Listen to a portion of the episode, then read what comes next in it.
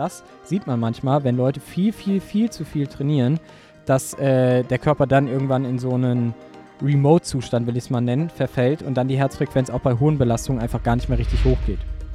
Wie viel Geld hast du, glaube ich, oder wie viel Geld hast du in deinem ganzen Leben schon für den Triathlon-Sport ausgegeben? Was schätzt du? Boah. Pace, der Ausdauer-Podcast mit Torben Müller und Marvin Neumann. Und damit willkommen zurück zu einer neuen Ausgabe von Pace Nummer 64, die vierte, vierte in 2024, glaube ich. Hi Torben. Hallo Marvin. Na, alles gut? Alles, alles gut. Übrigens, lustigerweise, weil du kurz bevor wir aufgenommen hast, den, das Meme nachgemacht hat, hast mit Okay, let's go. Ich habe dazu lustigerweise, ich habe dazu ein passendes TikTok gesehen die Tage, wo jemand die Startsounds beim Schwimmen, die ja immer dieses äh, sind, ne, also wenn es mhm. losgeht, ausgetauscht hat mit verschiedenen anderen Sounds. Mit Tier, mit Tiersounds? mit Tiersounds, mit Tiersounds, mit einem Pups, aber auch mit Okay, let's go. Ich wüsste sehr, sehr gerne, ob der kleine Junge und sein Vater da richtig Geld mitgemacht Nein, haben. Auf gar keinen Fall. Wahrscheinlich nicht, ne? Natürlich schade. Würde ich ihn gönnen. Ich würde es ihn gönnen. Ich, ich würde es ihn auch gönnen. Leider, leider Gottes sind ja solche Meme-Leute, die in der Kindheit zu solchen Memes geworden sind. Zum Beispiel auch äh, hier der Angry German Kid an seinem PC. Da, da mhm, gibt es eine spannende mhm. Dokumentation drüber, wie er leider äh, auch darunter jahrelang gelitten hat, äh, auch mit Depressionen und desgleichen. Also das ist, glaube ich, für die Betroffenen, gerade wenn dann wenn, wenn sich lustig gemacht wird über diejenigen, gar nicht mal so einfach. Naja, gut, aber darum soll es gar nicht gehen heute. Bei uns ist dann andersrum. Äh, sollten wir mal eine Generation danach haben, dann äh, leiden die unter uns Eltern und sagen, oh Gott, was hat mein Vater da für ein Quatsch im Podcast erzählt und all meine Schüler, äh, alle meine Mitschüler lachen mich dafür aus. Wahrscheinlich. Hoffentlich nicht. Äh, Leute, Torben hat für euch heute einen spannenden Plan aufgestellt. Heute ausnahmsweise hat Torben die ganze Folge durchgeplant. Ausnahmsweise vor allem. Als ob du sonst nie Sagen. was machen würdest.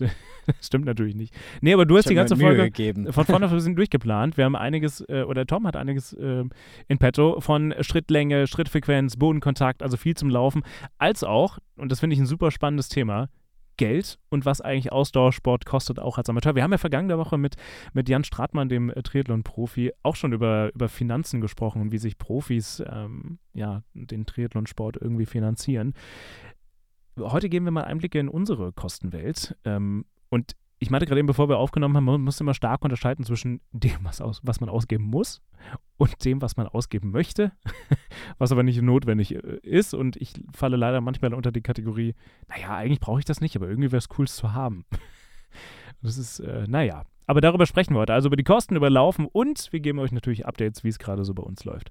Und ich glaube, jeder, der dir auf Instagram folgt, der weiß genau, wovon du gerade gesprochen hast. Ja, also äh, ja, wobei ich bin, also jetzt, wo ich alles habe und die Fahrräder habe und also das Einzige, was ich mir eigentlich immer nachkaufe, sind irgendwelche Socken. Also ernsthaft auf so einer, auf so einer frequentierten Basis.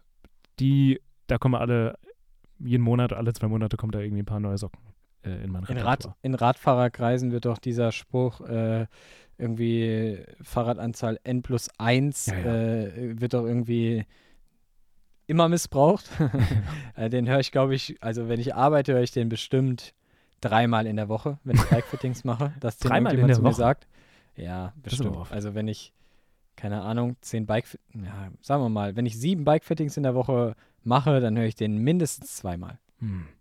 Ja, ich habe ihn, glaube ich, auch schon öfter verwendet. Aber ich kann verstehen, ich kann es verstehen. Wobei ich bin echt mal, ich habe jetzt ein Rennrad und ein Triathlonrad und ehrlicherweise reicht mir das. Also ich brauche jetzt erstmal kein weiteres. Das ist auch alles zu teuer. Außer wenn Canyon irgendwie mal wirklich ein gutes Fahrrad hätte für wenig, wenig Geld oder irgendwie so ausrangiert oder, keine Ahnung, refurbished oder im Outlet oder sowas oder wie, auch, wie es auch immer bei denen heißt, dann würde ich vielleicht mal zuschlagen. Aber jetzt ist sowas. Na, ich habe das schöne Speedmax am Wochenende wieder zurückgegeben.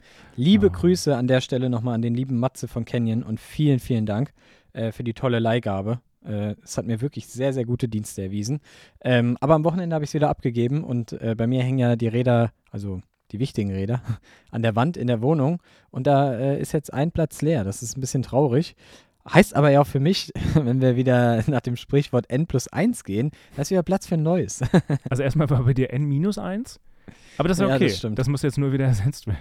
Aber mir ist übrigens aufgefallen, als ich letztens alte Fotos durchgegangen bin, auch Fotos, die wir auf unserem Insta-Account at pace-ausdauer-podcast, der Ausdauer-Podcast, ähm, als ich da alte Bilder durchgescrollt bin, ist mir aufgefallen, dass du beim Ironman in Hamburg gar nicht mit einem Canyon-Rad gefahren bist, sondern mit einem anderen Rad. Das stimmt, das stimmt. Zu dem Zeitpunkt hatte ich dieses Rad nicht, ähm, weil es andersweitig gebraucht wurde. Ähm, und da habe ich das Argon 18 von meinem Vater mir ausgeliehen. Also vielleicht ganz kurz für alle Leute, die es nicht wissen. Ich habe natürlich auch selbst ein Zeitfahrrad, ja. Es ist ein, äh, auch ein Speedmax, ein altes Canyon. Das ist das allererste Rad, ähm, als ich mit dem Triathlon angefangen habe, wo ich lang drauf hingespart habe und mir das dann gekauft habe. Damals waren die Räder auch wirklich noch ein bisschen günstiger. Echt? Also für alle, die sich so ein bisschen in der äh, Szene auskennen, da ist eine Ultegra Di2, also eine elektrische Schaltung von Shimano, die Ultegra, was so zweitbestes Modell ist, äh, drauf. Und ich habe damals für dieses Rad mit einer echt guten Ausstattung auch äh, 60er Hochprofillaufrädern und so weiter und so fort 4.500 Euro gezahlt. Das ist ja günstig. Ähm, also ich würde im sagen, Vergleich zu heute. Ich wollte gerade sagen, wenn man jetzt so guckt, würde man wahrscheinlich für das Rad mit einer ähnlichen Ausstattung, okay, die Laufräder waren ein bisschen schlechter als das, was aktuell bei den Rädern da so drauf ist, aber wahrscheinlich schon so 7.500, 8.000 Euro zahlen. Wahrscheinlich. Aber äh, die Laufräder sind dann mit der Zeit äh, kaputt gegangen. Ähm, die Schaltung ist irgendwann tiefenentladen gewesen und so weiter und so fort. Man kann es natürlich auch irgendwie, und das will ich auch irgendwann wieder machen, nochmal neu aufbauen, das Rad, weil der Rahmen ist gut. Ähm, aber es würde sehr viel Zeit, Geld, Arbeit kosten. Äh, und die hatte ich irgendwie in den letzten ein, zwei Jahren nicht. Und deshalb bin ich in Hamburg dann, weil ich das, äh, die Leihgabe von Canyon nicht zur Verfügung hatte, mit dem Rad von meinem Vater gefahren und habe von dem lieben Timotheus, der ja auch schon hier zu Gast im Podcast war, äh, eine der allerersten Folgen, ich glaube die erste oder zweite Folge, Vier, ja, ähm, guter Freund, äh, die Laufräder ausgeliehen bekommen von Erics ähm, und eine Scheibe auch. Also da war ich, habe ich mir das Rad einmal komplett umgebaut von meinem Vater und habe von Tim noch eine ähm, ein 56er Kettenblatt bekommen, also ein richtig dickes Kettenblatt und bin da einfach gefahren. Wir haben wirklich sehr viel an dem Rad dann umgebaut. War eigentlich ein neues Rad mit allen möglichen Komponenten. Aber es war auch verdammt schnell, also hat auch richtig Bock gemacht. Ähm, und das ist die Geschichte zu Hamburg. Genau. Aber darum soll es heute gar nicht gehen. Was nee, wollen also wir, nachher worüber wollen wir heute? Um genau, Geld. nachher soll's, nachher sprechen wir darüber nochmal. Aber jetzt wollen wir erstmal uns dem Thema Laufeffizienz mal so ein bisschen annehmen. Ja. Marvin, an was denkst du denn, wenn ich dir sage Laufeffizienz? Was könnte das sein? Ich wusste, dass die Frage kommt und ich dachte mir gerade, oh nein, ich weiß es nicht hundertprozentig. Nein, Quatsch. Also Laufeffizient, für mich bedeutet das mit, also allgemein runtergebrochen, wirklich mit einer guten Technik so wenig Kraftaufwand wie möglich, so viel rauszuholen, so viel Schrittlänge rauszuholen, wie es nur geht und im Zweifelsfalle auch so wenig Belastung, in meinem Fall jetzt mal zumindest auf die Knie auszuüben. Das, das würde ich darunter verstehen in Laufeffizienz, aber wahrscheinlich gibt es eine viel bessere wissenschaftliche Erklärung dafür. Naja, also erstmal, also eine super gute wissenschaftliche Erklärung habe ich jetzt nicht rausgesucht. Aber du hast natürlich sehr, sehr viel richtig gesagt, ja. Am Ende steckt ja auch drin das Wort Effizienz, ja, möglichst Effizienz lauf, effizient laufen, äh, beziehungsweise möglichst ökonomisch laufen. Das heißt, mit wenig Kraftaufwand so schnell wie möglich laufen und am besten dabei so wenig Energie wie möglich verbrauchen. Ja, das so ganz einfach runtergebrochen. Und ähm, wie, was beeinflusst alles die Laufeffizienz?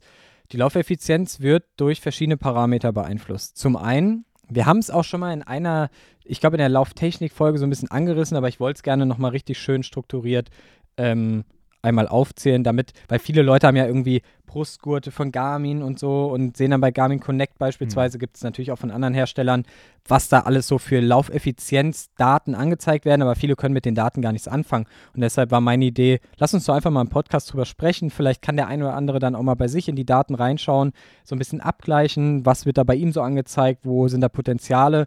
Und um Potenziale überhaupt zu entdecken, muss man natürlich erstmal wissen, worum geht es da überhaupt, ja. Und ähm, genau, Laufeffizienz, wie ökonomisch läuft man. Es gibt verschiedene Parameter, die das Ganze beeinflussen. Das sind zum Beispiel einmal die Schrittlänge, die du ja auch gerade schon angesprochen hattest. Du hast ja gesagt, wie äh, möglichst lange Schritte machen zu können, ja, also Schrittlänge. Dann haben wir das Thema Bodenkontaktzeit, also wie lange verweilt unser Fuß nach dem initialen Bodenkontakt am Boden, bis wir ihn wieder anheben und den nächsten Schritt einleiten. Dann haben wir als drittes noch ähm, die Schrittfrequenz, also wie viele Schritte machen wir pro Minute. Und ganz wichtig auch noch, und das ist immer so ein Parameter, der dabei mh, oft vergessen wird, den ich aber sehr wichtig finde, und das ist die vertikale Bewegung. Ja, also vertikale Bewegung zeigt uns im Prinzip an, wenn wir von der Seite auf uns beim Laufen schauen und jetzt den Bauchnabel markieren würden und sagen würden, das ist unser Körpermittelpunkt. Also eigentlich müssten wir von der Seite dann nochmal ein paar Zentimeter nach hinten in den Bauch reingehen, um den Körpermittelpunkt zu finden.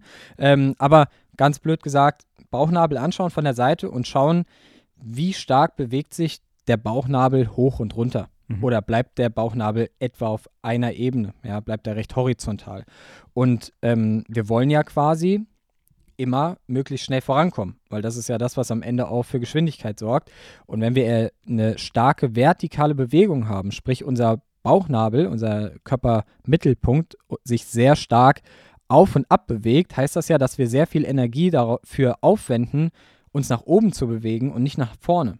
Und deshalb wollen wir auch diesen Parameter so gering wie möglich haben, ähm, damit wir eben nicht zu viel Energie verschenken. So. Und, aber, auch, aber, auch, nicht, aber sowohl in, in Plus- als auch Minusbereich. Also wahrscheinlich, der Minusbereich wäre Einsinken in die Hüfte und dadurch wahrscheinlich äh, einfach effizient verlieren. Lustigerweise, Shoutout an Fabio Herrmann. Ich habe äh, sein neues Video gesehen. Ähm, er ist jetzt wieder auf YouTube mit am Start und ich glaube, da, da ging es auch explizit darum, äh, was er durch Krafttraining jetzt aufwiegen wollen würde, weil er selbst gemerkt hat, dass er einfach beim Laufen, je länger es wird und je anstrengender es wird, mehr in die Hüfte absinkt und dadurch auch äh, ja, einfach Energie verliert und laufeffizient. Ja, wirklich viel Krafttraining in letzter Zeit ja, habe ich auch gesehen. Der ist ein ziemlicher ja. Pupper geworden. Ziemliche, ja, immer, se und immer bei Rotlicht. Fotos, ziemlich sexy ich Fotos sagen, auf Instagram.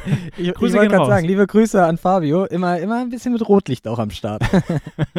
nee, ja, sehr okay. gut. Äh, kann, ich, kann ich nachvollziehen. Aber Thema Krafttraining haben wir heute auch nochmal so vielleicht einen ganz kleinen äh, Part, nochmal nur ein, zwei Sätze auf äh, unserer Agenda, aber da später mehr zu.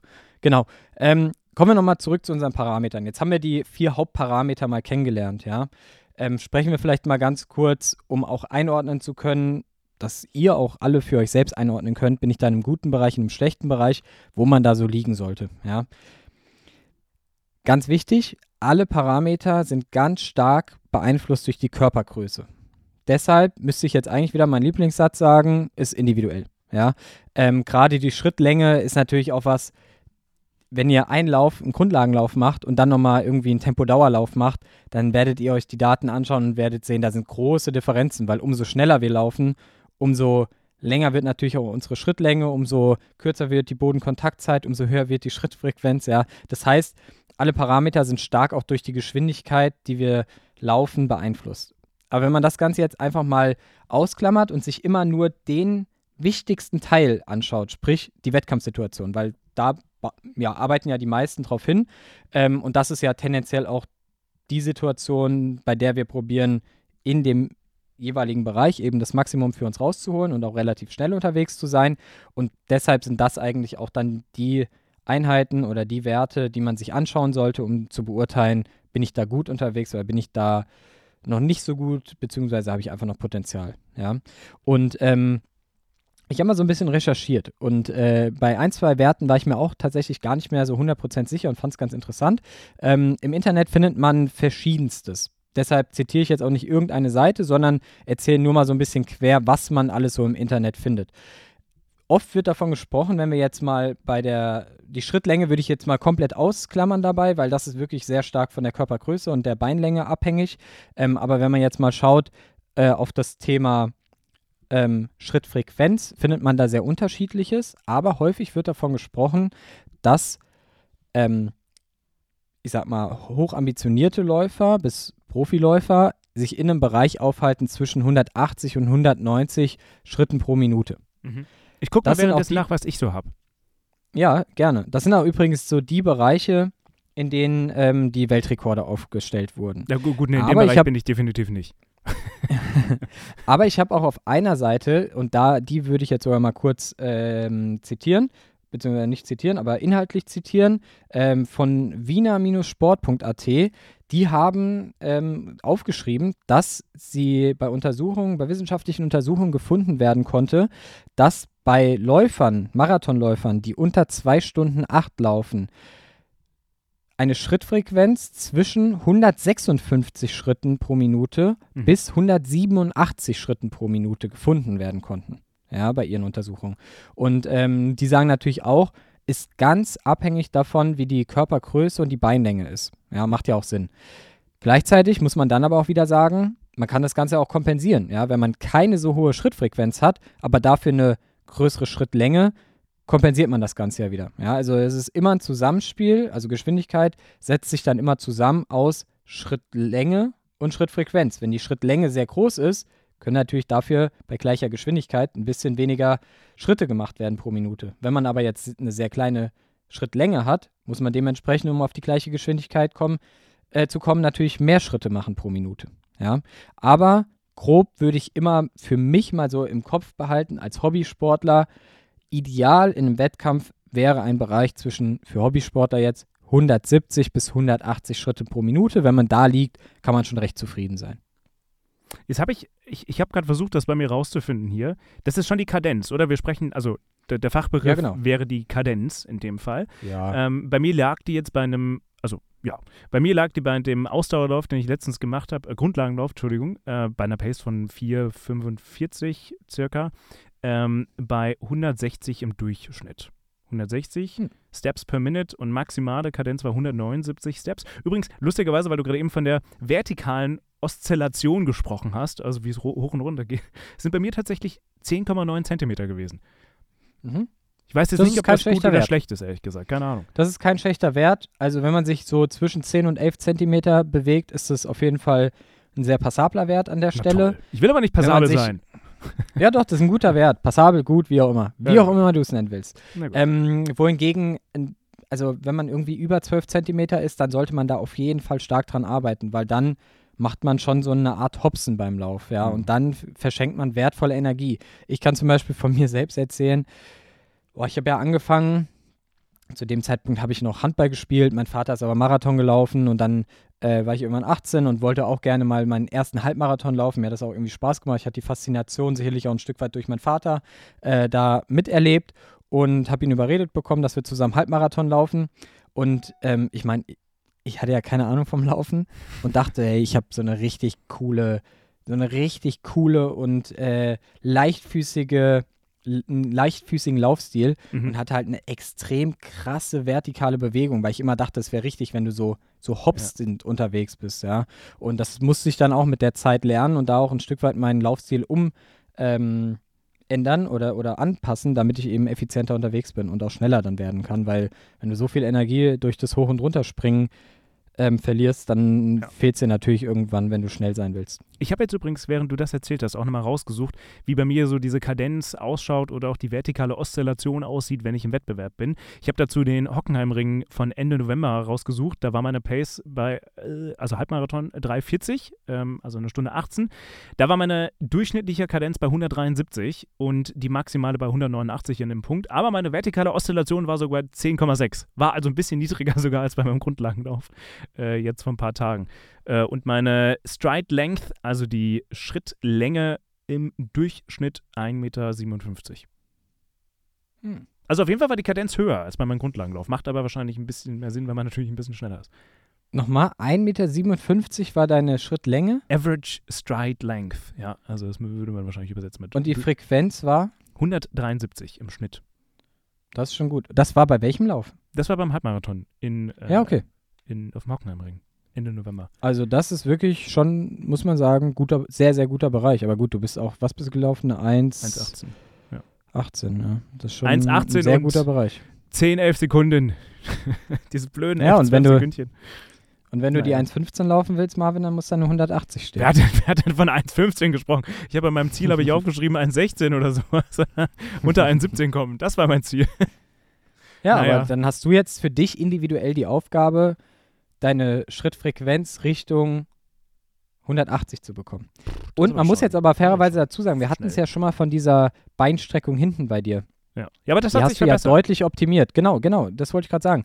Die hat sich ja bei dir deutlich optimiert, da hast du ja dran gearbeitet. Aber als das noch nicht optimiert war, bin ich mir sicher, hast du kleinere Schritte gemacht und sicherlich dadurch auch eventuell ähm, eine höhere Schrittfrequenz gehabt. Aber einfach, weil du kompensieren musstest, dass deine Schrittlänge nicht so groß war. das, das kann ich sofort rausfinden, während du den nächsten, äh, das nächste erzählst, weil dann kann ich einen anderen Lauf raussuchen von äh, Ende 2022 in Pisa, weil da habe ich ja, wobei das, wobei das ist schwierig. Ich glaube nämlich tatsächlich, dass ich in Wettbewerben weniger darauf geachtet habe und da einfach so schnell gelaufen bin wie möglich. Aber ich, ich suche das mal raus. Ich suche mal raus, ob das vielleicht in Pisa im Dezember 2022 unter Umständen, unter Umständen, ähm, vielleicht wirklich der Fall war, dass es da schlechter war. Mhm. Schau Ja. ich mal. Dann kommen wir noch zu dem letzten Parameter, der Bodenkontaktzeit. Die Bodenkontaktzeit ist natürlich auch sehr, sehr wichtig, weil die Bodenkontaktzeit, ich hatte es eben schon angesprochen, zeigt uns quasi an, wie lange verweilt unser Fuß am Boden. Und wir wollen ja eigentlich nicht, dass unser Fuß lange am Boden verweilt, weil, was, wozu führt das am Ende? Es führt natürlich dann dazu, dass wir später erst den nächsten Schritt einleiten können, dadurch irgendwie auch eine geringere Schrittfrequenz haben und dadurch auch eine geringere Geschwindigkeit aufbauen können. Äh, dementsprechend wollen wir natürlich, dass unser Fuß nur ganz kurz am Boden ist und direkt der nächste Schritt eingeleitet wird. Das heißt, umso kürzer die Bodenkontaktzeit, umso besser. Wo liegt jetzt eine gute Bodenkontaktzeit? Eine gute Bodenkontaktzeit beziehungsweise für Hobbysportler, ich würde da immer wirklich so ein bisschen differenzieren, ähm, damit jeder das auch für sich einordnen kann, liegt so in einem Bereich von um die 150 bis 160 Millisekunden. Das ist schon ein ganz guter Bereich. Topläufer schaffen da Bodenkontaktzeiten von 200 Millisekunden rum, mhm. ja. Also äh, plus, minus 10, sage ich jetzt mal. Also das ist schon wirklich dann richtig krass. Das muss man erstmal hinbekommen. Wodurch wird jetzt diese Bodenkontaktzeit auch beeinflusst? Das ist vielleicht ganz wichtig zu wissen, wenn ihr jetzt für euch merkt, okay, ich bin da noch nicht in einem guten Bereich, ich bin da irgendwie bei 280. Ja. Ach, sie muss niedriger werden. Ich dachte, sie muss höher werden. Ich dachte, bei Amateurläufern warst du gerade bei 150 und bei den Profis warst du länger raus. Nee, nee, bei den Amateurläufern zwischen 250 und ah. 260 und bei den Profiläufern so. in einem Bereich von um die 200, ja gut, sage ich jetzt. Mal. Also meine Schätzung wäre jetzt tatsächlich einfach, dass das Vorderfußlaufen oder Mittelfußlaufen das begünstigt, dass du halt nicht so lang äh, auf dem Fuß bist, im Prinzip, weil, weil genau du richtig. viel mehr Zeit auf der Ferse verbringst, äh, wenn du Fersenläufer bist. Also, Moment, viel mehr Zeit auf dem Fuß verbringst, wenn du auf der Ferse läufst. Ganz genau richtig. Perfekt, weil wenn du mit der Ferse aufkommst, heißt das ja auch, dass du ein gutes Stück vor dem Körper aufkommst.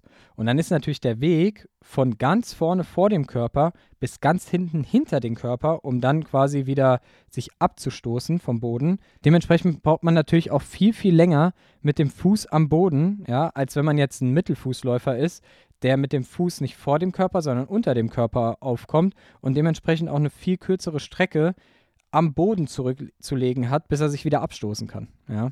Übrigens in der Zwischenzeit habe ich äh, auch nochmal rausgesucht, wie das bei meinem Lauf aussah in Pisa Ende 2022. Zugegeben, mein Pace war jetzt auch nicht so unfassbar viel langsamer als auf dem Hockenheimring. Also es war eine Durchschnittspace immer noch von 3,54 damals. Ähm, also es ist jetzt auch nicht langsam. Ähm, da war der, die durchschnittliche Kadenz und da habe ich noch weniger darauf geachtet, wirklich äh, einen langen, ähm, langes, durchgedrücktes Bein zu haben. Ich schätze mal, dass ich es trotzdem gemacht habe, unterbewusst in dem Moment, aber da lag die durchschnittliche Kadenz bei 167. Also war was habe ich jetzt bei Hockenheim gesagt? Also ungefähr 10 Steps per Minute, ein bisschen niedriger als, als auf dem Hockenheimring. Okay. Und, Durchschnitt, und durchschnittliche, durchschnittliche Länge des Schritts war 1,54, was jetzt nicht so viel anders war tatsächlich als auf dem Hockenheimring. Ich meine, das ist natürlich auch klar, ja. Wenn ich jetzt einen 5-Kilometer-Lauf All-Out mache, werde ich natürlich da bessere Werte haben, als wenn ich einen Marathon All-Out laufe, weil ich halt einfach schneller unterwegs bin bei den kürzeren Läufen, ja. Man muss natürlich auch immer ein bisschen ins Verhältnis setzen, aber ich glaube, so habt ihr jetzt zumindest mal einen äh, guten Anhaltspunkt, um eure Werte euch mal anzuschauen und einschätzen zu können, ob ihr da in einem guten Bereich seid, ob da noch ähm, Potenzial ist und vor allem auch, ihr müsst dann natürlich auch ein bisschen den Übertrag für euch selbst schaffen, im Verhältnis, wo ist meine Stärke und meine Schwäche? Ja, mhm. deshalb sagte ich auch eben, man kann das eine ein Stück weit durch das andere ausgleichen, aber unser Wunsch ist natürlich, dass alle diese Parameter maximal gut werden, weil so kann ich ja nur das Maximum auch aus mir rausholen. Ja, wenn meine Schrittfrequenz schon super ist, meine ähm, Bodenkontaktzeit aber relativ schlecht ist, beziehungsweise oder meine Schrittlänge relativ klein ist, aber die Frequenz sehr hoch ist, dann sollte ich das auch probieren, die Schrittfrequenz hoch zu halten, aber halt zusätzlich auch noch die Schrittlänge zu verbessern, weil dann werde ich ja schneller und schneller und schneller.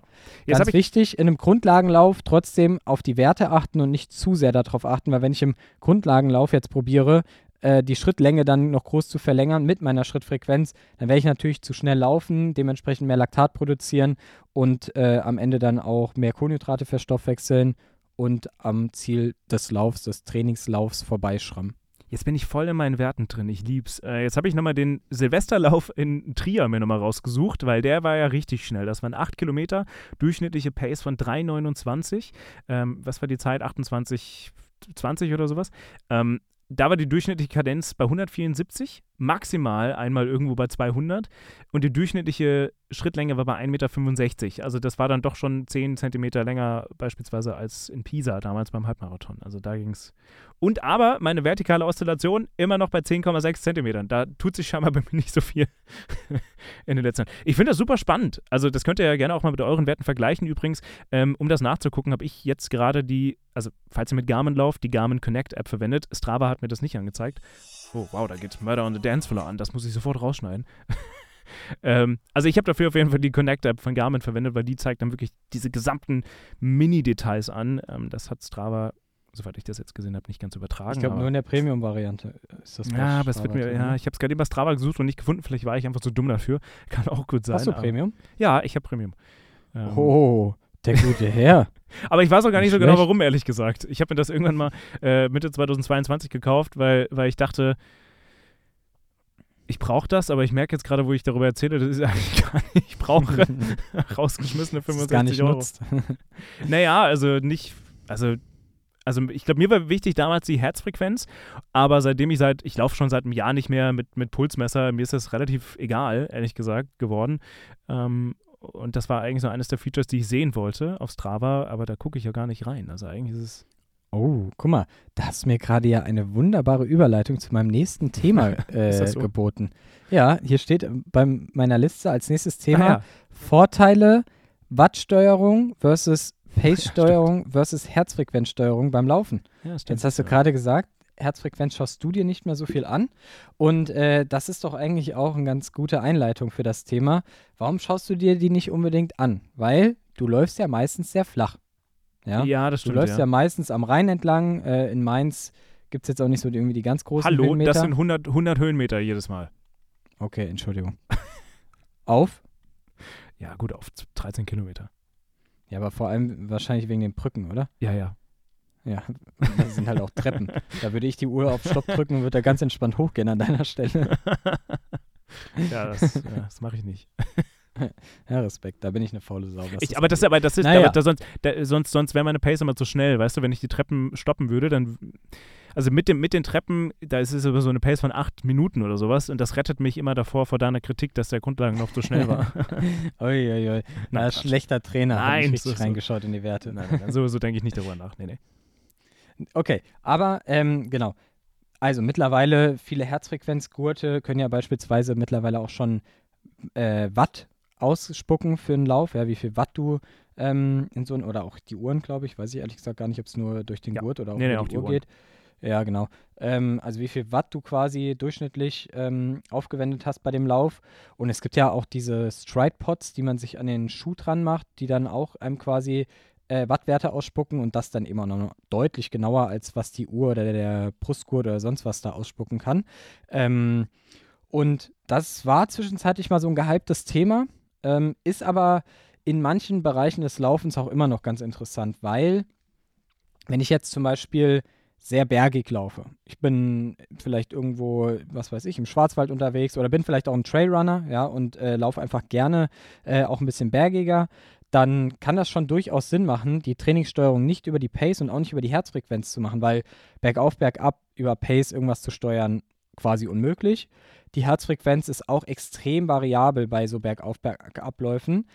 Was ich allerdings relativ einfach dann bei sowas machen kann, ist wie beim Radfahren einfach das Ganze nach Watt zu steuern. Wenn ich zum Beispiel so einen Stride-Pod habe und die aktuellen Wattwerte auf die Uhr bekomme, dann kann ich ja wirklich sagen, okay, ich möchte jetzt äh, den Grundlagenlauf bei irgendeine Zahl genannt, 300 Watt laufen. Ja, hat ja auch immer was mit Körpergewicht und so weiter und so fort zu tun. Ähm, aber dann ist es natürlich eine total smarte Lösung, um noch effizienter das Training zu gestalten.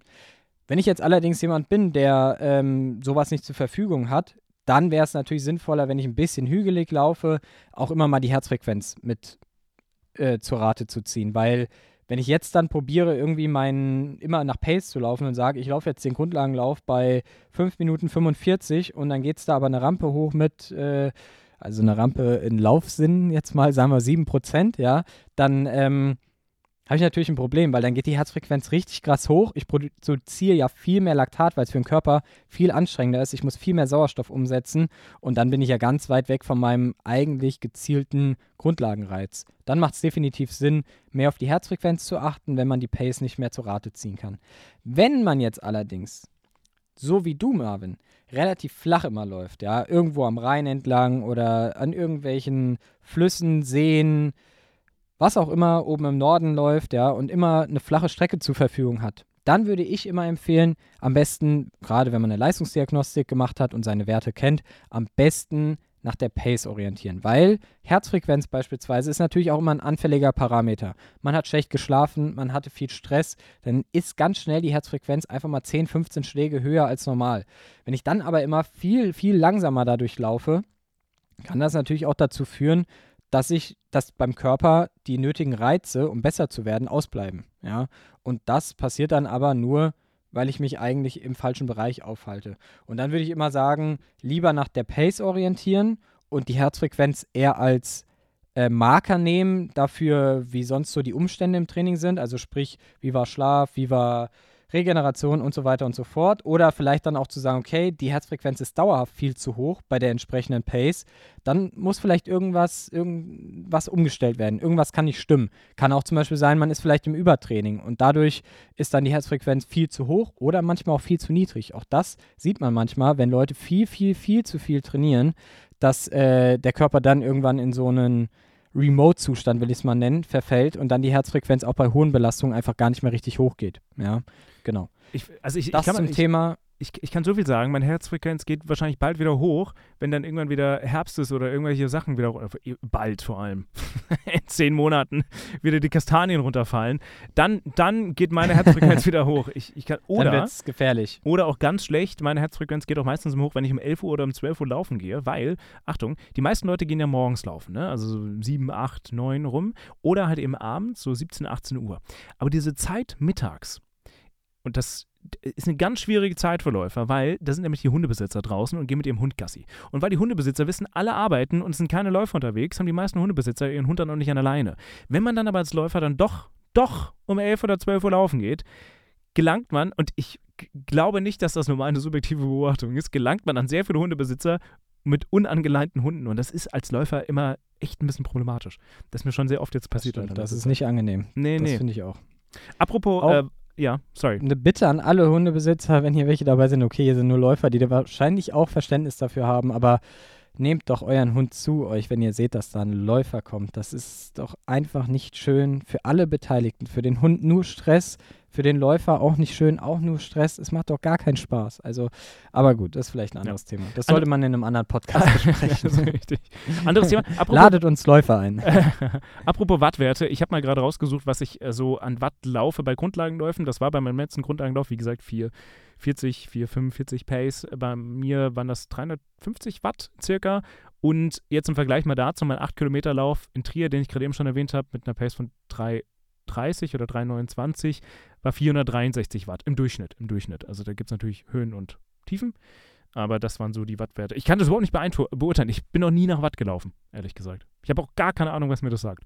Ich weiß nur, ich weiß nur durchs Radfahren, wenn ich jetzt 403, also 463 Watt, wenn ich das beim Radfahren laufen könnte, äh, fahren könnte, über eine vergleichbare Distanz von 8 Kilometern, die dann halt aufs Rad übertragen, das wäre schon ziemlich krass schnell.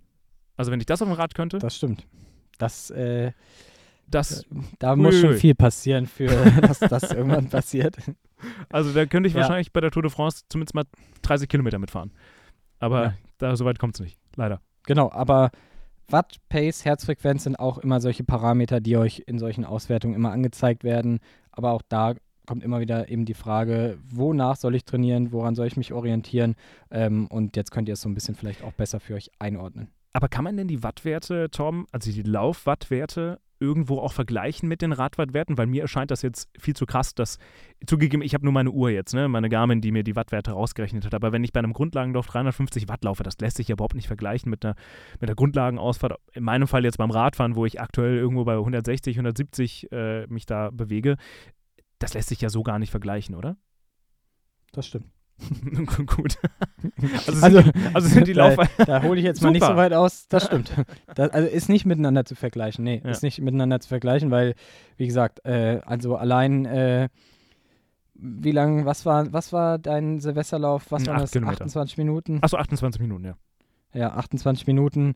Also fahr mal 28 Minuten 461 Watt quasi unmöglich. Also unmöglich, äh, ist nicht miteinander zu vergleichen. Sind einfach ganz andere Belastungen und muss man dementsprechend dann auch jeweils für sich sehen. Genau. Aber Gut, super spannend. Dann, ja, das ist schön, das freut mich.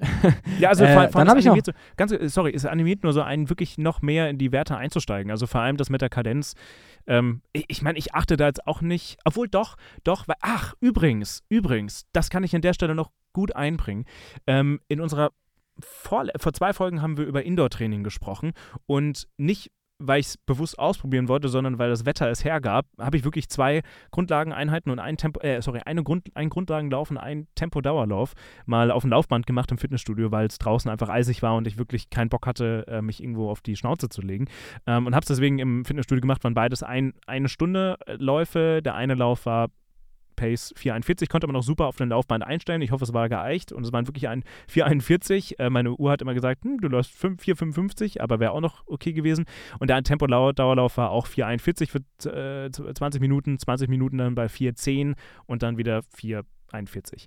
Ähm, was mir wirklich aufgefallen ist, und das hatten wir auch bei unserem, hatten wir, hast du auch erwähnt in unserer Folge, es ist deutlich schwieriger, diese gute Laufform, diese gute Kadenz ähm, auf dem Laufband auf das Band zu bringen.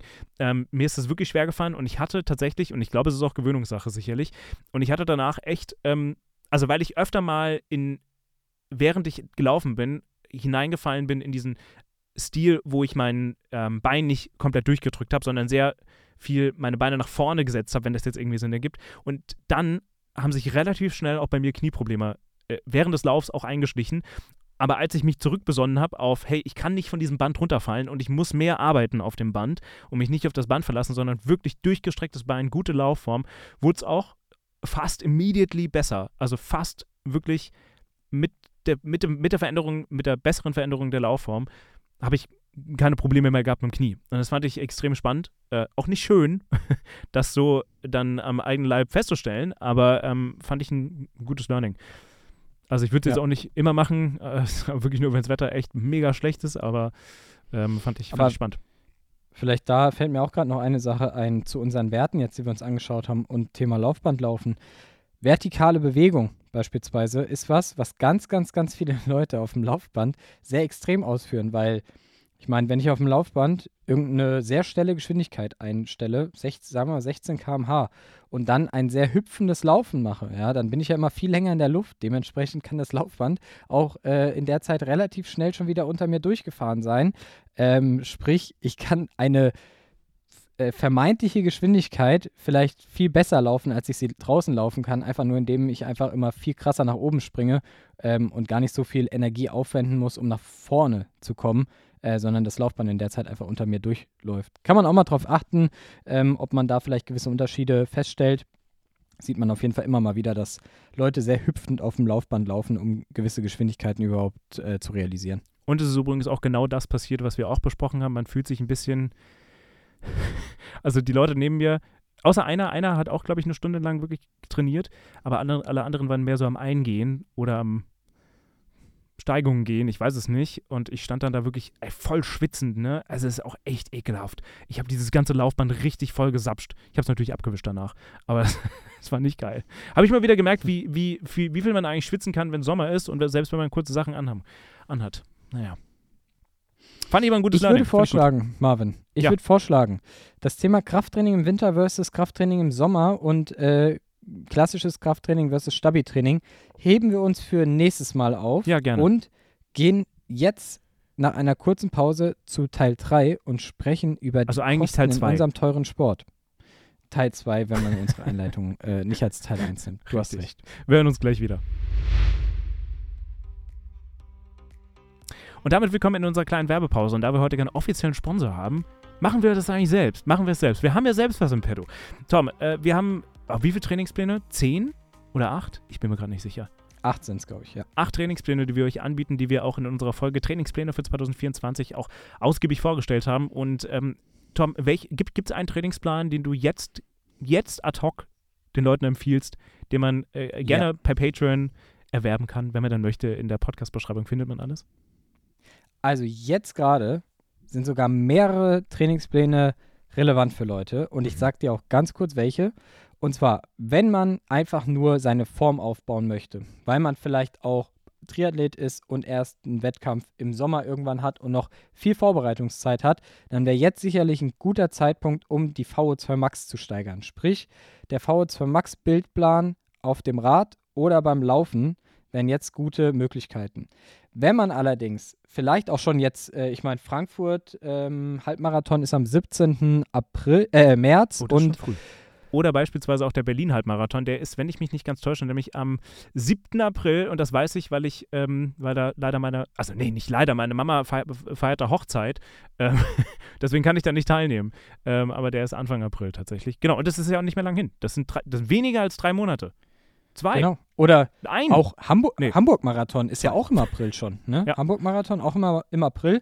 Für diese Leute würde ich natürlich jetzt den zwölf Wochen ähm, Vorbereitungsplan auf den Halbmarathon oder auf den Marathon empfehlen. Ja, äh, ich meine, das ist eigentlich jetzt perfekter Zeitpunkt, um jetzt nochmal Gas zu geben und sich die äh, spezifische Vorbereitung auf Halbmarathon oder Marathon zu geben.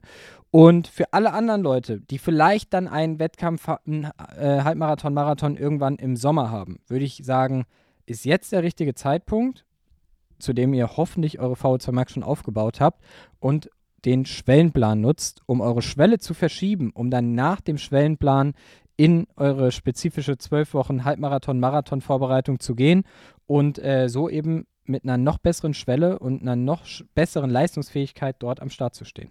Richtig. Und wenn ihr diese Pläne, Pläne haben möchtet, dann schaut gerne mal in unserer Podcast-Beschreibung vorbei, da findet ihr alles verlinkt, wie ihr dann zu Patreon kommt. So, Tom, wie viel Geld hast du, glaube ich, oder wie viel Geld hast du in deinem ganzen Leben schon für den Triathlon-Sport ausgegeben? Was schätze? Boah. Boah, was schätze ich denn? Also wenn ich jetzt allein nur mal sage, ich habe jetzt sieben Langdistanzen gemacht, Ach, pro Scheiße. Langdistanz im Schnitt wahrscheinlich 700 Euro, dann sind wir bei... Nur für die Marvin? Anmeldung. Marvin, wo sind wir dann? Wo, was hast du gesagt? Sieben, sieben, sieben Langdistanzen? Also 700 Sieben Euro? Langdistanzen, 700 Euro. 4.900 Euro. ja. Also, da haben wir schon mal den ersten Batzen, den ich schon mal in meinem Leben jetzt Nur für die ausgegeben habe. Und da reden wir jetzt nur mal Wow. kurz von den sieben Langdistanzen, die ich gemacht habe. Ja. Da sprechen wir noch überhaupt nicht über, äh, boah, keine Ahnung, müsste ich jetzt mal nachzählen, aber bestimmt, mh, was habe ich an Mitteldistanzen gemacht? Irgendwas zwischen 10 und 15 Mitteldistanzen habe ich auch Ja, gemacht, 13. ja, wo du auch nochmal jeweils äh, 300, im 400? Schnitt mit äh, 300 Euro auf jeden Fall rechnen kannst. Haben wir nochmal 4.000. Fünf- 9.000 Euro haben wir schon. Gut, da sind wir schon bei 9000 Euro, die ich in den letzten zehn Jahren nur für Triathlon-Veranstaltungen an Startgebühren ausgegeben habe. Boah, das, ist, das tut ein bisschen weh, wenn ich das hier selbst gerade so äh, uns vorrechne. Ja, das sind knapp 1.000 Ähm, Euro. Ein bisschen weniger als 1.000 Euro pro Jahr. Dann kannst du nochmal für Marathon, was bin ich am Marathon, Single-Marathons gelaufen? Aber Ich das ist ja kein nicht, auch- Triathlon.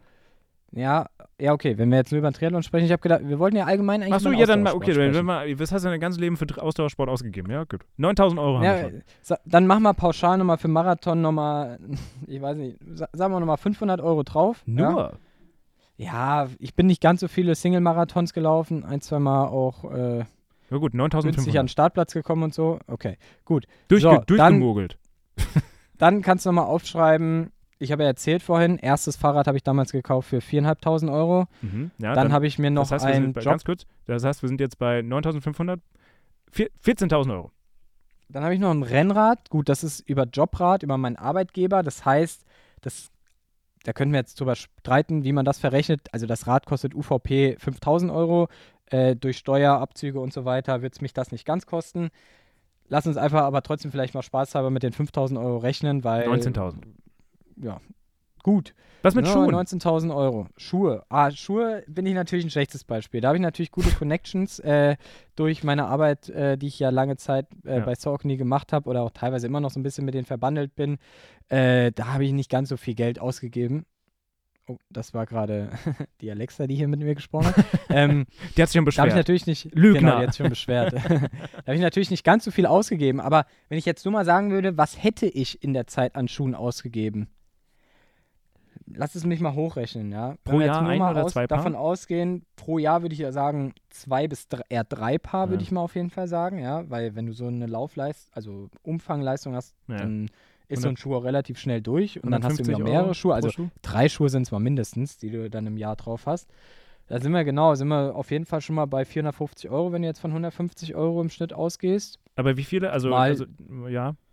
Mal zehn Jahre bist du dann auch schon wieder bei 4.500 Euro. Moment, Moment, Moment. Ich muss das hier mal. Äh, Moment, ich muss das hier aufschreiben. Also äh, 10 mal 3 mal 150, ja. Dann sind wir da. Moment. So. Haben wir 23.500 Euro. Mhm. Gut, dann, ähm, was hast du noch so im Triathlon? Dann habe ich ein äh, Neo, da muss ich sagen, war ich in meinem Leben auch sehr sparsam. Ich habe mir einen einzigen Neo gekauft, den schwimme ich seit zehn Jahren. da will ich eigentlich schon seit drei Jahren mir immer wieder einen neuen kaufen, äh, aber denke dann immer der wieder, Keine Risse? auch, ja, also ich muss sagen, also an der Stelle mal liebe Grüße an die Firma Orca, ohne Werbung für die zu machen eigentlich, aber also das Ding, das hat wirklich mega gehalten. Da habe ich von anderen Herstellern schon andere Dinge gehört. Das Ding hat wirklich mega gehalten. Jetzt geht er so langsam kaputt, aber hey, zehn Jahre, darf, dann darf er auch mal irgendwann kaputt gehen. Ich, wie gesagt, ich will mir auch schon seit zwei, drei Jahren eigentlich einen neuen holen und dann schiebt man es irgendwie doch nochmal auf, weil er doch noch okay ist. Ja, aber wie viel kostet er damals 350, 350 So. Euro für ausgegeben, ja. 350. Wenn ich mir jetzt einen neuen holen würde, wäre ich wahrscheinlich bei 600 bis 700 Euro. Ja, Also, aber ja. Den habe ich mir ja nicht geholt bisher. Von Ja, daher gut. 23.000 Euro. 23.850 haben wir schon. Was damit so ganzen, ich weiß, das kann man jetzt nicht überschlagen, aber das ganze Kleingedöns. Ich meine, du brauchst Schuhe, du brauchst Radkleidung, Trisuit. Kannst du das mal überschlagen? Also, weil ich glaube, das wird. viel. Trisuit, ich heiße ja nicht Marvin und habe ja keine drei Trisuits. Hallo, ich habe zwei. Ich habe zwei. okay, Trisuits. Entschuldigung. Entschuldigung. Äh, aber ich habe mir in meinem Leben in den zehn Jahren, glaube ich, drei Trisuits gekauft in Summe. Mhm. Ähm, ganz am Anfang hatten wir noch so welche ohne Ärmel. Die ja, da sind immer noch. Mit den, Die gibt's ja, gibt es auch immer noch. Siehst du, aber wird, wird kaum noch genutzt, weil es halt einfach langsamer ist. Äh, ich habe nie viel Geld für meine Trisuits ausgegeben. Ich habe vielleicht pro Trisuit maximal 150 Euro jeweils ausgegeben, würde ich sagen. Das heißt Also 450. sagen wir mal, ja, und das wäre jetzt wahrscheinlich schon großzügig gerechnet, da war ich relativ sparsam bei dem Thema. 24.300 Euro. So. Okay. Boah, krass, guck mal, da hättest du ja schon ein echt ganz cooles Auto für kaufen können eigentlich. Einen schönen Kleinwagen, Neuwagen, Kleinwagen kannst du dafür schon kaufen. Gut, äh, ja, Trikots, Hosen, da würde ich jetzt auch Musst mal pauschal nochmal mit, Ja, ja, ja. würde ich bestimmt nochmal pauschal mit so 3000 Euro rechnen, würde ich sagen. Ja. Das ist schon schnell 27.300. zusammen. Was haben wir noch? Was Gut. fehlt denn noch? Was ist mit den Naja, ganzen also Anreisen? die ganzen Anreisen. Na, Anreisen, Ja. Nahrungsergänzungsmittel. Aber ich finde jetzt Anreisen schwierig, weil das ist erstens mal schwierig jetzt hochzurechnen und zum anderen, man muss ja auch nicht durch äh, die Weltgeschichte fahren, um Rennen zu machen. Man kann ja auch sich Rennen immer vor der Haustür suchen. Würde ich jetzt erstmal rauslassen, ehrlich Okay. gesagt. Ich hätte ja auch sieben Langdistanzen in Frankfurt machen können, hätte ich nie na, äh, Anreisen gezahlt.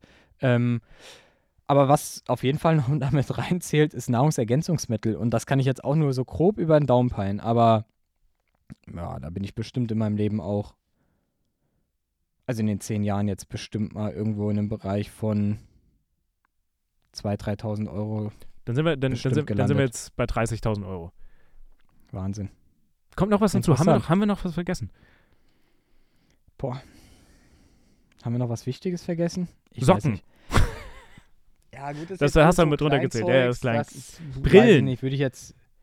Brillen Schwimmbad. Schwimmbadpreise. Ins Schwimmbad gehen. Boah, Das, stimmt. das ist nämlich. Schwimmbad. ja. Stimmt, du hast recht. Schwimmbad. Boah, da bist du auch. Also in Frankfurt zahlst du in dem Hausener Schwimmbad, wo ich gern schwimmen gehe, zahlst du 5 Euro pro Eintritt. Wenn du sagst im Schnitt, sagen wir mal, du gehst zweimal die Woche ins Schwimmbad, dann bist du bei 10 Euro in der Woche. Dann bist du grob über den Daumen gepeilt bei 40 Euro im Monat. Dann bist du im Jahr bei äh, ja, knapp 500 Euro. 480, 500 Euro. Und das Genau, über knapp neun 500 Jahre Euro. Ja, sind wir bei 34.500 Euro. Wow, 4.500 Euro fürs Schwimmbad. Schon krass, gell? Echt krass. Da muss man auch echt mal wieder sagen, also Eieiei. wenn man das jetzt so hört, dann muss man eigentlich fast dann Aufruf dazu machen, Leute, sucht euch einen Verein und äh, geht ins Vereinsschwimmen. Das kostet euch nichts und ihr zahlt irgendwie Jahresbeitrag von, je nach Verein, irgendwie was wahrscheinlich zwischen 150 und 250 Euro, habt ein geleitetes Schwimmtraining, habt irgendwie je nach Verein halbwegs freie Bahn, äh, die nicht so überfüllt sind äh, und seid auch noch äh, 150, 200 Euro günstiger dran als, oder nee, mehr, 250 Euro, 300 Euro fast günstiger dran, als wenn ihr für euch immer schwimmen geht und müsst euch dann vielleicht noch mit irgendwelchen anderen Leuten jedes Mal, die ihr nicht kennt, mit denen ihr dann noch Ärger habt, die nicht auf dem gleichen Leistungsniveau unterwegs sind, auf der Bahn rumärgern. Ja, also wenn ich das so höre und so drüber nachdenke, wäre das auf jeden Fall ein großer Pluspunkt für Vereinsgänger. Naja, aber was, haben wir, aber weshalb, haben wir Deshalb zählen wir das hier überhaupt so auf, Marvin. Äh, wir wollen ja einfach nur mal so ein bisschen dafür äh, sensibilisieren, erstens, wie teuer der Sport ist ja, wenn man den ein paar Jahre betreibt, damit wollen wir den Sport ja gar nicht schlecht reden, sondern nee, uns nee. geht es vielmehr darum, dass einfach Triathlon auch ein sehr teurer Sport ist und dass es alles auch zu einer sehr krassen Materialschlacht geworden ist. Ich würde jetzt einfach mal behaupten wollen, in den zehn Jahren, ich habe so ein bisschen ja auch gesagt, Neo war ich relativ sparsam, bei den Schuhen ähm, hatte ich auch gute Connections. Äh, bei vielen Sachen war ich jetzt sicherlich, auch dadurch, dass ich ja einen Großteil dieser Zeit auch Student war, ja, ich meine, ich arbeite jetzt seit zweieinhalb Jahren äh, in Vollzeit, davor war ich irgendwie Student und habe nur so Nebenjobs gemacht und sowas. Dementsprechend habe ich da sicherlich auch an der einen oder anderen Stelle ein bisschen sparsamer äh, gelebt als viele, viele Triathleten, die in Vollzeit arbeiten und äh, ich meine, brauchen wir jetzt auch nicht drum herum reden. Viele Triathleten, vielen Triathleten geht es auch nicht so schlecht, weil wenn man das so hört, muss man sich das ja auch erstmal leisten können. Ja. Das müssen wir ja auch mal so kritisch sagen, ja. Und das ist auch immer so ein Punkt, der mich so ein bisschen stört am Triathlon-Sport, weil ich bin totaler Material-Junkie, ja. Also ich habe ja die Tage noch gesagt bei einer der letzten Folgen, dass ich jetzt gerade meinen Angelschein mache und ich bin dann so ein Typ, ich finde es dann geil, ich steigere mich da rein und würde mir am liebsten schon irgendwelche coolen Angeln kaufen und so, bevor ich überhaupt den Angelschein fertig gemacht habe, ja. Mhm. Ähm, das heißt, mir macht so Materialzeugs schon auch Spaß. Ja, ich finde so Sachen cool. Ich besitze gern irgendwas, was mich motiviert, was mir Spaß macht äh, und gebe da auch gerne dann irgendwie Geld für mein Hobby aus. Aber ich finde es trotzdem sehr kritisch, dass Triathlon einfach eine Sportart ist, bei der die Einstiegshürde unheimlich groß ist. Weil oder, es wird zwar immer gesagt, man, du brauchst. Oder zumindest man meint sie. ja, ja, aber oder, oder man muss schon sagen, ich habe hier auch auf meiner Liste für unseren heutigen Themen, was, was steht hier?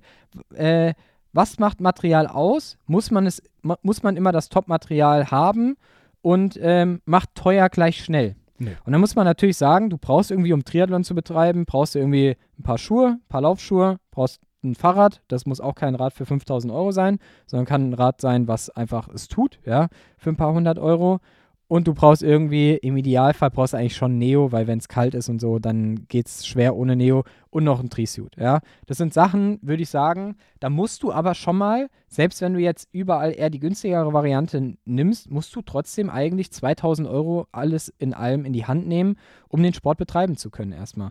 Und das ist natürlich schon ein krasser oder ein krasses Invest erstmal, um überhaupt mitmachen zu können. Und dann bist du noch nicht mal vom Material, wenn du jetzt in Rennen gehst, so dass du sagen kannst, ich gehe jetzt hier auf Augenhöhe mit allen anderen ins Rennen, ja, Mhm. weil es ist einfach so, dass das Material in dieser Sportart schon auch einen großen Einfluss hat. Ja. Und das ist ja auch der Grund, weshalb ich vielleicht auch zum Teil nicht mehr mit meinem alten Rad fahre und das wieder neu aufgebaut habe, weil ich genau weiß, ich habe einen definitiven Wettbewerbsnachteil, wenn ich mit diesem Rad fahre im Vergleich zu den zwei Rädern, sage ich jetzt mal, in aufgebauter Variante, wie ich es vorhin erklärt habe, äh, mit denen ich meine letzten Rennen be äh, bestritten habe. Ja. Und das ist natürlich schon sehr, sehr, sehr schade, dass es nicht nur um die Leistung geht, sondern dass du dir auch ein Stück weit Leistungsfähigkeit im Sinne von Zeit oder Zeitersparnis auch ein Stück weit kaufen kannst in dem Ja. Sport. Ja. Das ist, das ist schon beim Laufen, beim reinen Laufen definitiv anders. Also klar, du kannst dich ja, Ja, auch damit dem nicht bei den. Schuhen, ich glaube, müssen wir nicht drum herum reden, beim Triathlon ist es vor allem das Fahrrad. Also das Radgame ist, ist, das ist, das ist das, ich will nicht sagen das Problem, Naja, gut, aber, aber ja, aber wenn du jetzt hörst, 500 Euro Schwimmbad-Eintritt, das ist Ja, auch ein Batzen Geld auch. im Jahr. ja, ja, ja, klar. Ja. Übrigens, Also, äh, um, übrigens krass. vier, wir hatten am Ende bei dir 34.000, ungefähr, also ist nur überschlagen, ne? ungefähr 34.500 Euro durch 10 geteilt, wenn das circa, circa 3.450 Euro pro Jahr. Ist schon nicht wenig Geld. Ist nicht wenig. Und ich kann dir man sagen, jetzt irgendwie mal. Ja.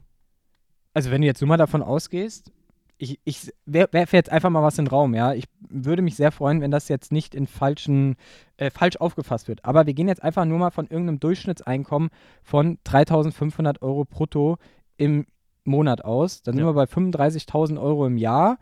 Wo wir jetzt davon sprechen, Abzug von Steuern und so, was hat man dann am Ende noch? 20, 22.000 Euro netto vielleicht ungefähr, ja, oder? sind Pi mal Daumen. zwei, zwei, ungefähr zwei Monatsgelder, die man Ja, rein das dafür ist halt schon irgendwie ausgibt. verhältnismäßig ziemlich viel Geld, muss man einfach mal so sagen, ja. Wenn Ja. man noch Miete zahlen muss, äh, Essen bezahlen muss, vielleicht Kinder hat, ja, äh, die man da noch miternähren muss, ja.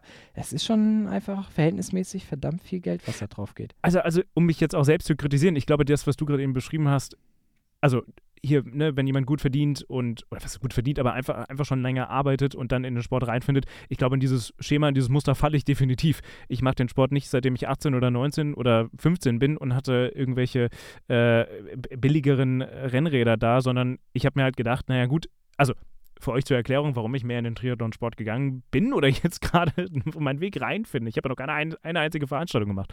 Ähm, ist einfach verletzungsbedingt. Arthrose im Großzehgelenk und ich wollte einfach den Fokus weniger aufs Laufen legen und das war mir total wichtig und ähm, und das macht mir einfach auch Spaß. Und dann hatte ich noch andere Verletzungen und dann hat sich das irgendwie so ergeben und mein Körper tut das gut und mir macht das sehr, sehr, sehr, sehr, sehr viel Spaß. Ähm, und ich habe mir halt gedacht, naja gut, also wenn ich jetzt weiß, ich bleibe da drin und ich werde das weiterhin machen, äh, dann gebe ich lieber einmal richtig Geld aus. Wenn ich, und ja, ich hatte das dann auch und habe es dann gerne investiert, äh, anstatt es dann zweimal zu investieren und habe dann einmal, vor allem natürlich in die Fahrräder, gut investiert. Ähm, aber klar, ich ehrlich gesagt, also ich meine, ich wusste, dass das alles viel kostet und ich meine, meine beiden Fahrräder äh, kann ich auch so sagen, das eine von Canyon, das war 4.000 Euro das Rennrad und das, das TT war 8.500, da sind wir schon bei 12.500, nee, 13.000 Euro. Das ist ja ungefähr schon fast die Hälfte von dem, was du insgesamt in zehn Jahren ausgegeben hast. Ähm, ich dachte, ich dachte so, okay, das wären die zwei großen Blöcke gewesen, aber irgendwie kommt dann doch immer noch mehr dazu, was man nicht auf dem Schirm hatte. Und das hat mich ehrlicherweise auch schockiert. Also ich wusste, dass die Fahrräder teuer, teuer werden. Ich wusste, dass diese ganze Radausrüstung mit Schuhen, mit Kleidung, mit Pipapo, dass das teuer wird. Aber dann kommen ja die ganzen kleinen Sachen dazu, wie irgendwelche Aufsätze, wie irgendwelche Schrauben, was weiß ich. Äh, auf einmal hast du da 2000 Euro wieder.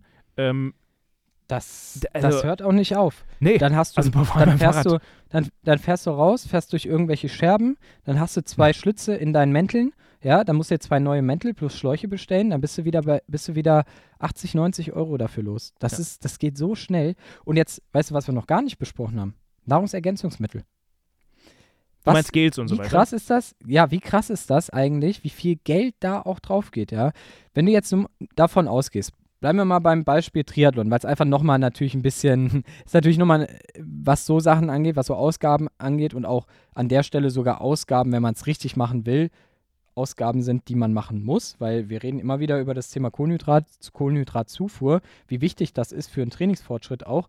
Und wenn du jetzt mal davon ausgehst, du bist in einer unmittelbaren Ironman-Vorbereitung und dein Wochenende sieht so aus, da machst du die langen Einheiten, weil unter der Woche bist du viel am Arbeiten und du machst dann an dem einen Tag einen langen Lauf, ja, machst einen 30 Kilometer Lauf, sagen wir mal zweieinhalb Stunden, heißt, du nimmst drei Gels. Sagen wir einfach mal drei Gels, hier ist ja ein bisschen individuell, drei, vier Gels. So, am anderen Tag machst du eine lange Koppeleinheit, ja, fährst fünf Stunden Rad, plus nochmal halbe Stunde bis Stunde Koppellauf hinten drauf. Und du willst vielleicht auch noch deine Wettkampfverpflegung ein bisschen schon mal antesten. Verträgst du das soweit alles? Ähm, willst äh, da einige Sachen vorher üben und hast die letzten drei, vier Einheiten vor so einem Ironman, ja, die letzten wichtigen Einheiten, dann nimmst du auf jeden Fall in dieser Koppeleinheit auch deine 10, 12 Gels zu dir.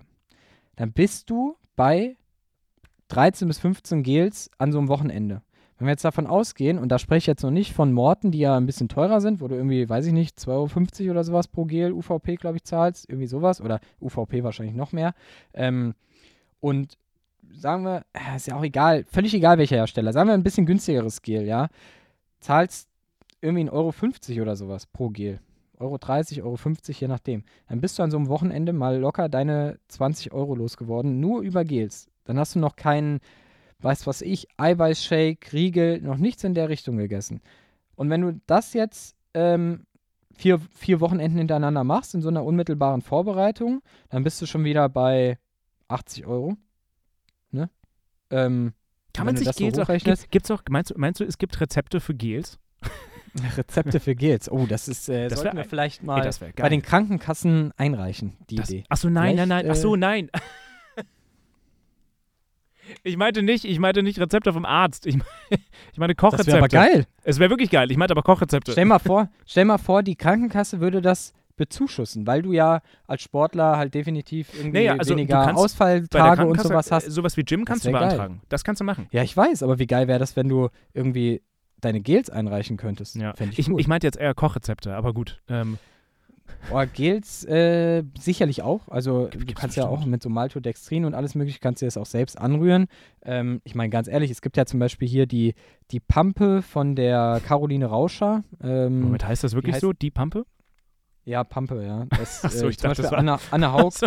das, so heißt das Produkt von ihr. Ach Anna Haug nimmt das zum Beispiel auch. Wie heißt denn wieder Pampe, geiler Name. die Firma von der, Keine Werbung. von der Caroline Rauscher? Weiß ich gerade nicht mehr. Aber das ist zum Beispiel Wer, was. wer, ganz das kurz, ist wer ist Caroline Rauscher, damit wir das Das ist eine Ernährungswissenschaftlerin, Nein. die auch ein eigenes Unternehmen, sage ich jetzt mal, mit so äh, angemischten ähm, ja, Art Gels, also so, Mhm. so, so Konzentrate ähm, zu verkaufen auch hat. Und ähm, das ist ja nichts anderes. Also im Prinzip kannst du ja sowas auch selbst anmischen, natürlich, keine Frage. Oder ich weiß auch, viele machen auch so, ja, Riegel und sowas selbst, ja, kann man ja auch alles Das machen mit irgendwie Nüssen Riegel, ja, und so und äh, Energy Balls, so Sachen in der Richtung. Kannst du dir ja schon auch alles theoretisch selbst zusammenbauen. Ist sicherlich auch günstiger und kannst du theoretisch dann auch wieder auf deine individuellen Bedürfnisse ja sogar abstimmen, ja. Ist ja auch das Coole, wenn du weißt, mit Fructose kann ich nicht so gut, dann gehst du irgendwie auf, ja, was weiß ich. Ist ja auch egal, äh, aber das geht und ist sicherlich auch günstiger, aber ist natürlich auch viel Aufwand. Ja, wenn du jetzt überlegst, irgendwie machst du da deine, deine äh, im Monat dann in so einer unmittelbaren Vorbereitung 15, 30, 60 Gels weg. Das ist schon eine Hausnummer. Ja, wenn Ja. man mal hochrechnet, was das kostet, bist du mehr als bei 80 Euro. Wenn ich überlege, was Ja. zahle ich denn für dieses 40er-Pack? Ja, weiß ich jetzt nicht genau. Naja, Also ein, eine gute Sache, 60 bis 80 Euro. eine gute Sache am Indoor-Radtraining ist, ich meine, ich weiß, man kann sich natürlich auf dem Outdoor-Radtraining auch seine Nüsse und Gummibärchen mitnehmen, aber im Zweifelsfall sind die Taschen zu klein oder, oder das, äh, die Bento-Box irgendwie doch etwas limitiert. Ich kann mir auf mein Fensterbrett zu Hause, kann ich mir natürlich alles hinstellen, was ich brauche. Da brauche ich keine Gels äh, zu nehmen. Da, stehen immer Ja. ganz viele Cashewnüsse. Das sind rum, die ich dann reinschmeiße. Und jetzt bei unserer Aufzählung eben, Haben jetzt habe ich ja gesagt, ich, ich habe mir auch, ich habe mir jetzt zuletzt die Räder geliehen. Ja. Ich, ich, ich Alexa- Alexa ist nicht geliehen, zufrieden. Ja. Nee, Alexa ist nicht so richtig zufrieden. Die hat gerade von irgendeinem Besucher erzählt. Ja. Äh, ähm, Finanzamt. also wenn du jetzt, wenn du jetzt, wenn du jetzt sagst, okay, also ich würde jetzt auch mal sagen, ich war wahrscheinlich jetzt auch in den Jahren im Vergleich zu vielen anderen Triathleten, ich meine, man kennt sich ja auch gegenseitig, was so Fahrräder und so angeht, auch noch relativ sparsam. Ich wollte gerade ja. sagen, du kommst mir sehr zwei Räder in den vor. zehn Jahren äh, da gekauft und sonst hatte ich glücklich immer das Glück und das muss man ja auch wirklich sagen, so ein ganz großes Glück, dass ich gute Kontakte habe und mir teilweise Sachen leihen konnte, ja. Aber ich meine, das Rad, was ich gefahren bin, habe ich glaube ich schon mal gesagt, 12.500 Euro mit den ganzen Bau Anbauteilen, die ich da noch dazu habe. Ja, was wir zum Beispiel auch vergessen haben, Wattmesspedal habe ich mir mal gekauft. Ist wieder 500 Euro los. Ja, Ja. also es geht einfach unheimlich schnell, dass da richtig viel Geld ins Land geht. Ich bin zwar auch immer ein ganz großer Verfechter davon zu sagen, schau mal, wir, das ist unser Haupthobby. Wir investieren gerade als Ausdauersportler, als Triathleten so viel Zeit da rein, dass ja sonst gar nicht so viel Zeit drumherum neben Arbeiten bleibt. Und dann sollte man, finde ich, auch immer das Geld, was man irgendwie verdient durchs Arbeiten, dann auch für die Sache ausgeben, für die man brennt. Das ist meine persönliche Meinung. Man muss es sich immer leisten können, aber wenn man es kann, finde ich, ist es auch was ganz Tolles, das Geld auch genau dafür auszugeben. Ähm, und jetzt habe ich den Faden verloren, Ja, ich, warum ich, ich, das ich, ich, glaube, das, ich glaube, das Problem, das Problem, das, Ah. da, da würde ich dir recht geben, also das, das geht ja auf andere Hobbys auch genauso, aber du hast gerade eben den Punkt schon Absolut. getroffen, dass der Wettbewerbsfaktor, wenn du denn, wenn du denn, wenn es dir wichtig ist, dich zu messen oder wie bei Ironman dann äh, dich zu qualifizieren für ge- gewisse Veranstaltungen, das ist natürlich dann das Problem und die, die weniger Geld haben oder das nicht ausgeben wollen ähm, und möchten, ja, dann einfach faktischen Nachteil haben und das ist natürlich schade. Weißt du eigentlich, äh, ob es von Ironman oder anderen Veranstaltungen sowas wie Leihprogramme ra- für Räder gibt? Weißt du, weißt du was ich Gibt meine? es, ja, Ja? ja, Ah, gibt's, ja. gibt's auf jeden Fall. Ja, die haben ja auch ihre eigenen, äh, oder ich, eigenen Räder, wollte ich jetzt schon sagen. Ist natürlich ein Radhersteller, mit dem die dann zusammenarbeiten, Ah, so Special Editions rausbringen. Aber das gibt's auf jeden Fall. Man kann sich auch Räder leihen. Man kann sich eigentlich auch immer vor Ort bei Wettkämpfen Räder leihen, wenn man seins nicht mitnehmen möchte. Birgt natürlich aber leider Gottes auch immer viele Gefahren. Ja, dann sitzt du irgendwie schlecht Mhm. auf dem Rad und so. Ja, also wäre ich immer vorsichtig mit, aber es geht natürlich. Äh, was ich eben aber noch sagen wollte, als ich dann den Faden verloren habe, was man aber auch sehen muss, ja, wenn man jetzt mal guckt, jemand, der raucht, der irgendwie keinen gesunden Lebensstil hat, jemand, der viel Alkohol trinkt, der irgendwie gerne am Wochenende rausgeht, Party machen geht, was da auch an Kohle drauf geht in so zehn Jahren, ja, da kannst du auch toll Triathlon für betreiben. Ja, das wohl wahr. Ja, spannend. Also übrigens, um das noch abzurunden, wir haben jetzt meinen, meinen Betrag gar nicht durchgerechnet. Ich glaube, ich komme nicht ganz auf deinen Betrag. So, dafür, dafür bist du mir ein paar Jahre voraus, aber gib mir zwei Jahre, dann bin ich wahrscheinlich auch da. ja, wahrscheinlich, ja. ähm, wobei, wobei, es hat sich bei mir etwas entschleunigt. Also ich glaube, es ist schon ein bisschen her, dass ich mir ein paar, neues Paar Schuhe bestellt habe, aber ich habe letztens gesehen auf meinem Strava-Profil, dass leider meine Saucony Triumph 20er Schuhe, übrigens danke für den freundlichen Hinweis eines Community-Members, der uns darauf hingewiesen hat, ja, wir haben in unserer Folge ähm, mit Schuhen, die wir empfehlen für Longruns, haben wir vom Triumph 21 gesprochen. In einem Video, was wir auf Insta gepostet haben, trage ich aber tatsächlich den Triumph 20. Das nur als kleiner Nachschub. Oh, da war jemand sehr aufmerksam. Ja, ja. Nicht schlecht. Respekt. Das, das stimmt allerdings. Ähm, da, also Props. Ähm, aber mein Schuh hat jetzt auch schon 600 Kilometer drauf. Ähm, der, der Triumph 20. Also. Eine Sache wollte ich da auch noch sagen, auch Ja. ein Hinweis, den ich bekommen habe und dafür möchte ich mich auf jeden Fall an der Stelle hier entschuldigen. Oh. Ähm, bei den Trainingsplänen ist bei einem Plan ist passiert, dass in einem Laufplan, dass ich äh, an einer Stelle vom Radfahren spreche. äh, tut mir leid, sorry dafür. Äh, an, also ich hab, mir wurde zweimal zugetragen, ihr seid sehr aufmerksam, vielen Dank dafür und sorry, da ist mir einfach ein kleiner Schusselfehler unterlaufen. Großer Ähm, Fauxpas. Fauxpas. Ich, ich gelobe Besserung. Ja, ihr Aber könnt das ja mal ist natürlich, gerne. ist natürlich das Laufen gemeint. Also für alle, die sich das jetzt gefragt haben, hey, Radfahren, ist natürlich mit Laufen gemeint, ist ein reiner Laufplan. Also, wenn ihr übrigens mal teilen möchtet, und das müsst ihr nicht tun, aber ich fände es persönlich super spannend, das mal zu sammeln und in der nächsten Folge vielleicht auch äh, vorzutragen, ohne Namen zu nennen, keine Sorge. Ähm, aber wenn ihr, wenn ihr denn möchtet, bei Spotify habt ihr die Möglichkeit, auch Kommentare zu hinterlassen, die äh, auch nicht öffentlich angezeigt werden. Ähm, oder gerne auch per Instagram. Könnt ihr uns mal sagen, was ihr vielleicht auch schon für den Sport ausgegeben habt und wo eure Latte da ist oder wo ihr auch sagt, nee, so viel würde ich gar nicht ausgeben. Ähm, schickt uns das mal gerne. Ähm, wenn ihr mögt, müsst ihr nicht, keine Sorge. Ähm, dann würden wir das mal nächste Folge sammeln, wenn denn was zusammengekommen ist. Wir haben das jetzt mal offengelegt. Ich glaube, summa summarum, wenn ich das so beschlage mit Schuhen, mit Rad und mit allem drum und dran, ich bin bestimmt auch schon bei 20.000 Euro.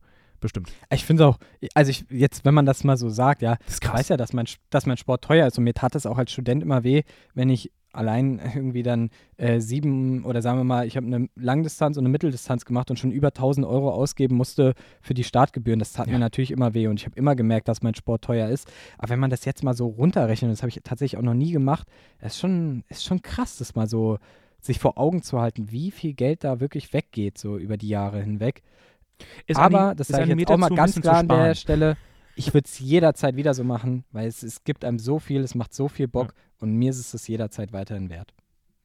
Vielleicht kann man mal doch an der einen oder anderen Stelle. Tatsächlich das mit den Riegeln. Also es gibt, also das ist ja wirklich, also Riegel selbst zu machen ist ja eigentlich relativ easy und vor allem da kannst du ja ein riesen Blech machen. Da hast du ja 50.000 Riegel davon. Nimmst du irgendwie ein Stück Papier, äh, Zeitung, alte Zeit, obwohl vielleicht nicht, das da mit der Druckerfarbe ist das nicht so gut, aber irgendwie keine Backpapier oder was auch immer. Kannst du ja auch, das ist eigentlich super. Das nehme, pass auf, das nehme ich mir mal vor. Ich mache mir meine eigenen Riegel, die ich dann, die ich dann mitnehmen kann und essen kann. Sehr schön. Für nächste Und zum Abschluss, für alle, die es nicht mitbekommen hab, haben, wir haben mittlerweile einen Strava-Club. Ja.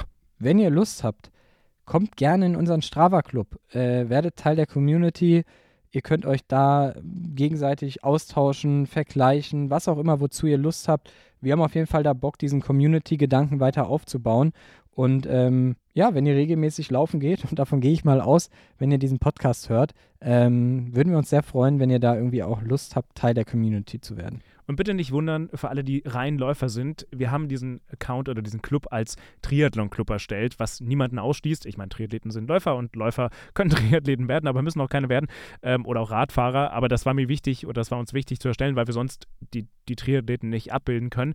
Aber aktuell mal die Top 5 unserer ähm, Leute, weil bei uns werden die, äh, wird es nicht nach Kilometern gegangen, wie es zum Beispiel bei den Läufern ist, sondern nach Stunden. Also wer hat am meisten trainiert in letzter Zeit? Und tatsächlich führt da gerade Kevin an äh, auf Platz 1, dann kommt Christoph, dann kommt Chiara und dann ein guter Bekannter, der in der vorverletzten Folge dabei war, Julian Ladwein äh, und Gerhard, der übrigens, den wir auch schon öfter erwähnt haben, der letztes Jahr den Berlin-Marathon gelaufen ist, den New York-Marathon und ich weiß, weiß nicht, Boston, Boston, glaube ich, war auch noch, nee, oder Chicago, Ja, ich weiß gar nicht mehr. äh, und, und in einem Monat Tokio läuft, der dann seine sechs äh, Majors voll hat und dann seine Medaille bekommt. Grüße gehen raus an Gerd. Oh, und ich komme auf Platz 6. Siehst du mal. Ui, Sowas. Ist natürlich sehr unfair für die Läufer, die reinen Läufer, muss man da wirklich Das sagen, äh, weil beim Laufen kannst du nicht so viele Stunden abreißen wie als Triathlet. Ja, aber da Ähm, geht's ja aber auch, wir kannst du auch Krafttraining, kannst du eine Stunde Krafttraining machen, Klar, hast du auch auf jeden Fall. Ist ja aber wichtig. Radfahren muss man schon sagen, also wenn Ja, du schon- zwei, dreimal in der Woche Rad fährst, dann hast du schon mehr Stunden als jeder Läufer wahrscheinlich. Nee. Äh, aber wir finden es irgendwie cool, uns da ein bisschen mit euch äh, connecten zu können, austauschen zu können und würden uns natürlich freuen. Vielleicht machen wir da auch äh, im Rahmen dieses Clubs mit der Zeit mal die ein oder andere kleine Community Challenge oder sowas in der Richtung. Mal schauen, wir haben ein, zwei Sachen im Kopf, aber wir würden uns natürlich freuen, wenn da auch ein paar Leute dann am Start wären. Und ich kann euch nur empfehlen, mal in die Gruppe reinzugucken. Äh, ihr seht ja dann auch die Club, das Club Activity Feed. Ich lag da gerade übrigens äh, einige Läufe durch. Das ist übrigens toll, weil ich ja sonst nur den, Läufen, nur den Leuten liken, also Kudos geben kann, äh, die, die, denen ich folge. Ähm, schaut, werft da mal einen Blick rein und schaut mal bei Leonard Osses vor, vorbei, der, der mit seinen Enten äh, in Berliner Oh Tiergarten. Der hat jetzt über 300 Kudos bekommen ne, für seine Herzente. ja. die- Hat er mir, hat er mir so sogar einen süß. Screenshot von geschickt. Äh, fand ich geil. Ja, ich habe es auch. Also, ja, das ist sehr, sehr schön. Also, schaut da gerne mal vorbei. Würde uns freuen. Das soll es für diese Woche gewesen sein von Pace, der Ausdauer-Podcast. Vielen lieben Dank, Torben Müller, dass du wieder mit dabei warst. Ich danke dir, Marvin Neumann, und äh, liebe Grüße an alle da draußen, die uns zuhören. Und vielen Dank wie immer. Wir freuen uns sehr, dass ihr dabei seid. Danke fürs Zuhören. Also, bis, bis nächste Woche. Ciao. Tschö, tschö.